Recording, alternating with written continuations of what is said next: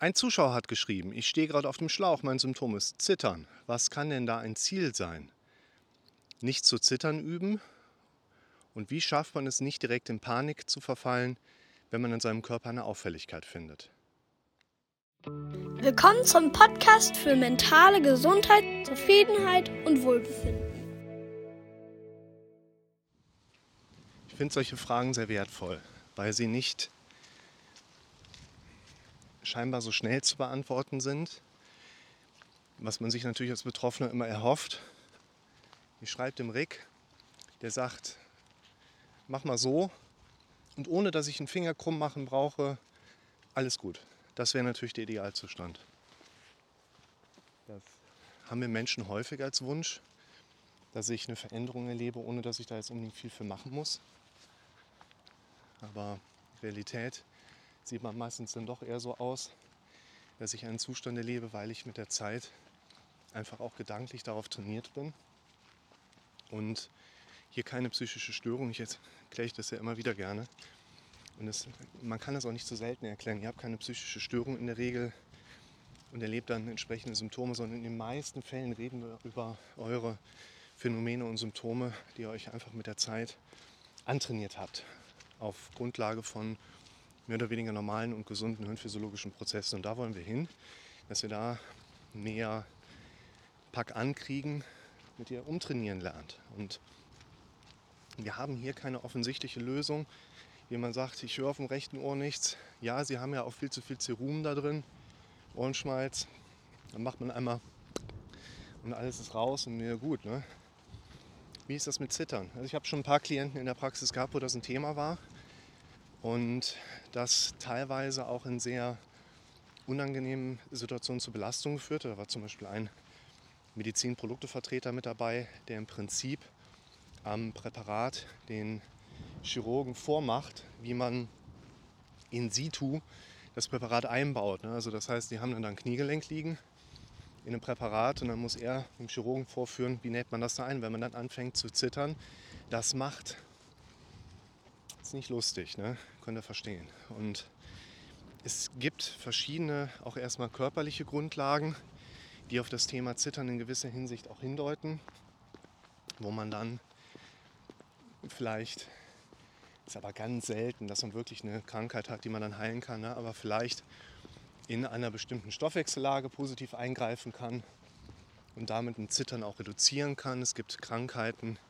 wie zum Beispiel die Parkinson'sche Krankheit oder auch die Parkinsonoiden Störungsform, wo das Zittern auch eine Rolle spielt. Aber ich glaube, hier der Frageersteller, der ist wahrscheinlich auch körperlich soweit ohne Befund und hat das Phänomen, so was macht man da. Ich versuche, und das Zittern ist ja nur ein Beispiel in diesem Konsens, eine Übertragbarkeit in den Alltag zu finden. Also wenn jemand zittert, kann man natürlich differenzieren. Ist das ein Intentionstremor ne, beim Zeigen auf Dinge? Ist der immer da? Ist der feinschlägig? Ist der grobschlägig? Da gibt es verschiedene Differenzierungsmerkmale, die auch auf verschiedene Ursachen hindeuten. Und hier spielt erstmal auch wieder eine Rolle, dass man wirklich nochmal da reingeht und sagt, ja, okay, wo ist der Punkt? Also, was ist denn da das Problem? Ja, mir ist es voll peinlich, wenn Leute das mitbekommen, dann denken die bestimmt schlecht über mich okay, damit können wir jetzt arbeiten. Weil Zittern an sich ist halt Zittern. Ist eigentlich nicht schlecht oder gut. Und das betone ich ja auch gerne in unseren Gesprächen, dass wir vor allen Dingen auf die Bewertungsebene kommen dürfen, wie unser Gehirn im Automatismus uns in Bezug auf unsere Sensationen anbietet. Wir gehen in der Regel nicht wegen der Sensation oder der Beschwerde zum Arzt, sondern wegen der Bewertung, die unser Kopf dem Ganzen oben drauf setzt. Und beim Zittern ist es ähnlich wie bei anderen Thematiken auch. Wir dürfen auf diese Bewertungsebene kommen. Was genau sagt denn dein Kopf dazu, dass das so ist? Was genau ist denn da deine Befürchtung, die oben drauf kommt? Und das fehlt mir jetzt gerade zum Beispiel. Ne? Also das würde man dann im Gespräch mit dem Klienten im Face-to-Face-Kontext natürlich genauer eruieren wollen. Das ist ein Punkt, wo ich jemandem zum Beispiel empfehlen kann, hast Zittern oder ein anderes Symptom, fang an, deine Gedanken klartextorientiert in eine tabellarische Übersicht zu bringen, damit du im Aufschreibensmoment eine situative Entlastung erlebst und über das Aufschreiben einen strategischeren Umgang damit finden kannst. Ich verlinke euch mal das erste Video zum Thema Befürchtungstabellen, wo ihr den Einstieg finden könnt. Da sind aktuell schon 17 Folgevideos mit drin. Könnt ihr euch quasi mit den ganzen Vorgaben in Bezug auf andere Klienten ein bisschen austoben, im positiven Sinne. Und worauf ich hinaus möchte, ist, dass wir unweigerlich an dem Punkt vorbeikommen, welche Relevanz spielt das Zittern oder Gedanken rund um das Zittern im Alltag eine Rolle. An welchen Punkten sind welche Gedanken da? An welchen Punkten sind welche Ängste da? Welche Relevanz spielt das Zittern im Alltag konkret?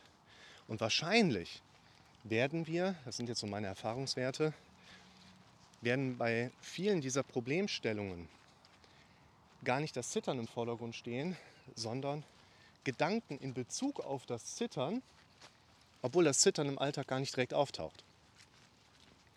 Es geht also bei den Leuten gar nicht darum, bei dem Problem mit Zittern zu helfen, das Zittern abzustellen, sondern die Gedanken rund um das Zittern im Alltag zu verändern. Ganz wichtiger Unterschied. Zittern an sich ist nicht das Thema, sondern die Gedanken im Drumherum.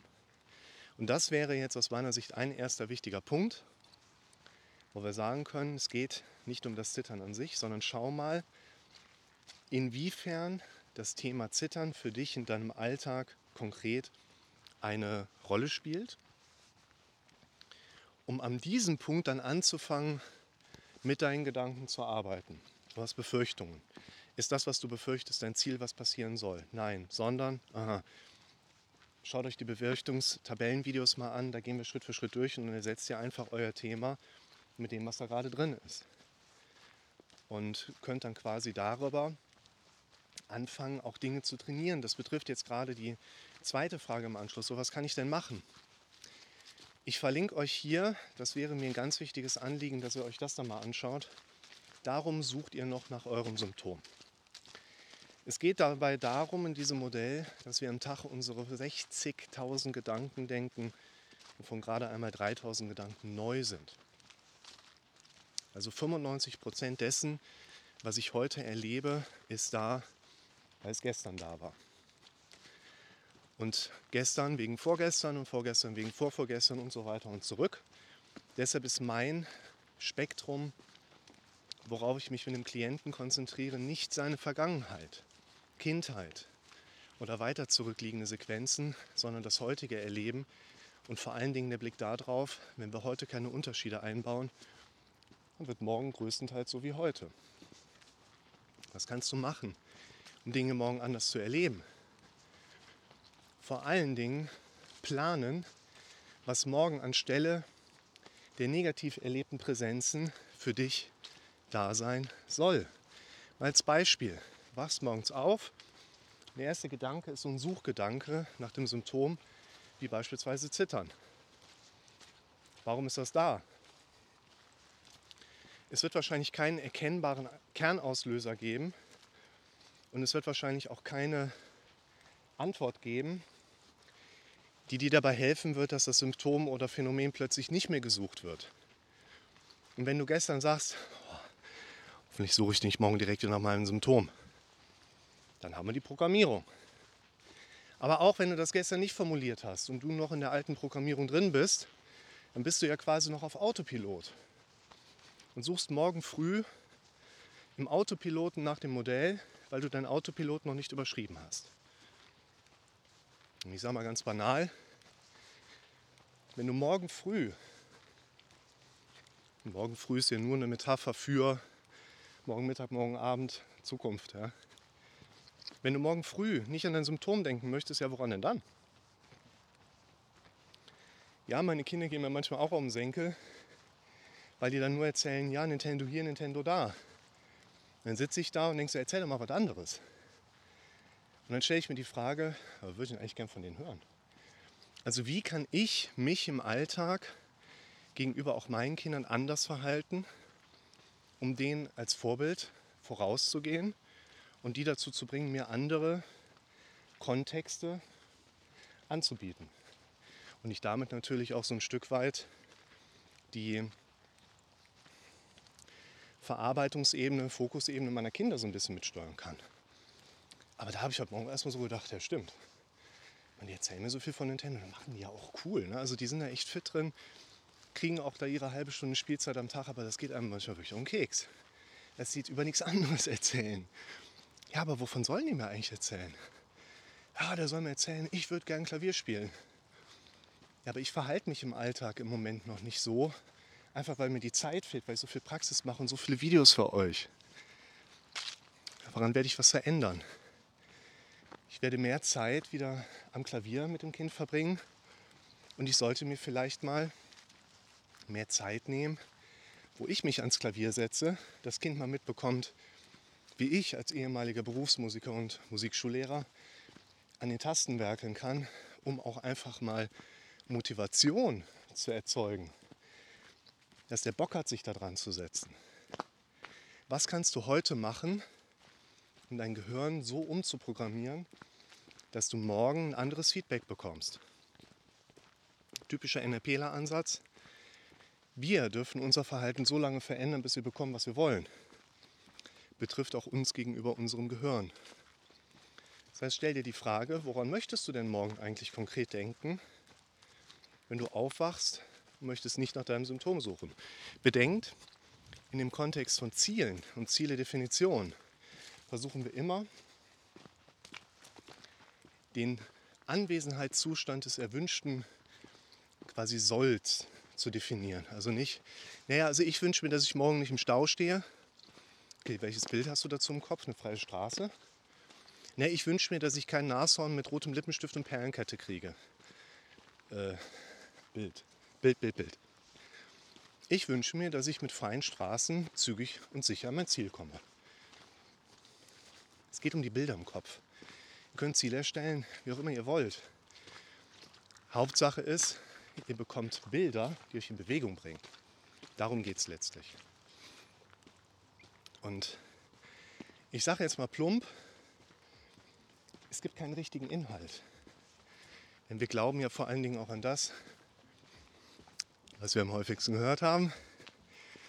Was meint ihr eigentlich, warum ich euch das so häufig sage? Damit ihr es irgendwann glaubt. Der Inhalt ist manchmal weniger wichtig als die Struktur. Und die Struktur lautet, wir brauchen für unseren Kopf diese quantitative Ebene. Du darfst dir heute einen Wecker stellen. Das machst du übrigens nicht von alleine. Weil du hast keinen Impuls, auf den du warten solltest, wo dein Gehirn dir Energie dazu gibt. Ich verlinke euch mal das Video zum Thema Selbstmotivation und Ehrgeiz. Wartet nicht darauf, dass euer Gehirn euch diesen Impuls setzt. Den müsst ihr selber setzen. Stellt euch einen Wecker. Er klingelt fünfmal am Tag. Und jedes Mal, wenn er klingelt, sagst du dir, wenn ich morgen früh aufwache, denke ich als allererstes daran, was ich an diesem Tag Schönes erleben werde und versuche ein Detail zu finden, was für mich besonders schön ist.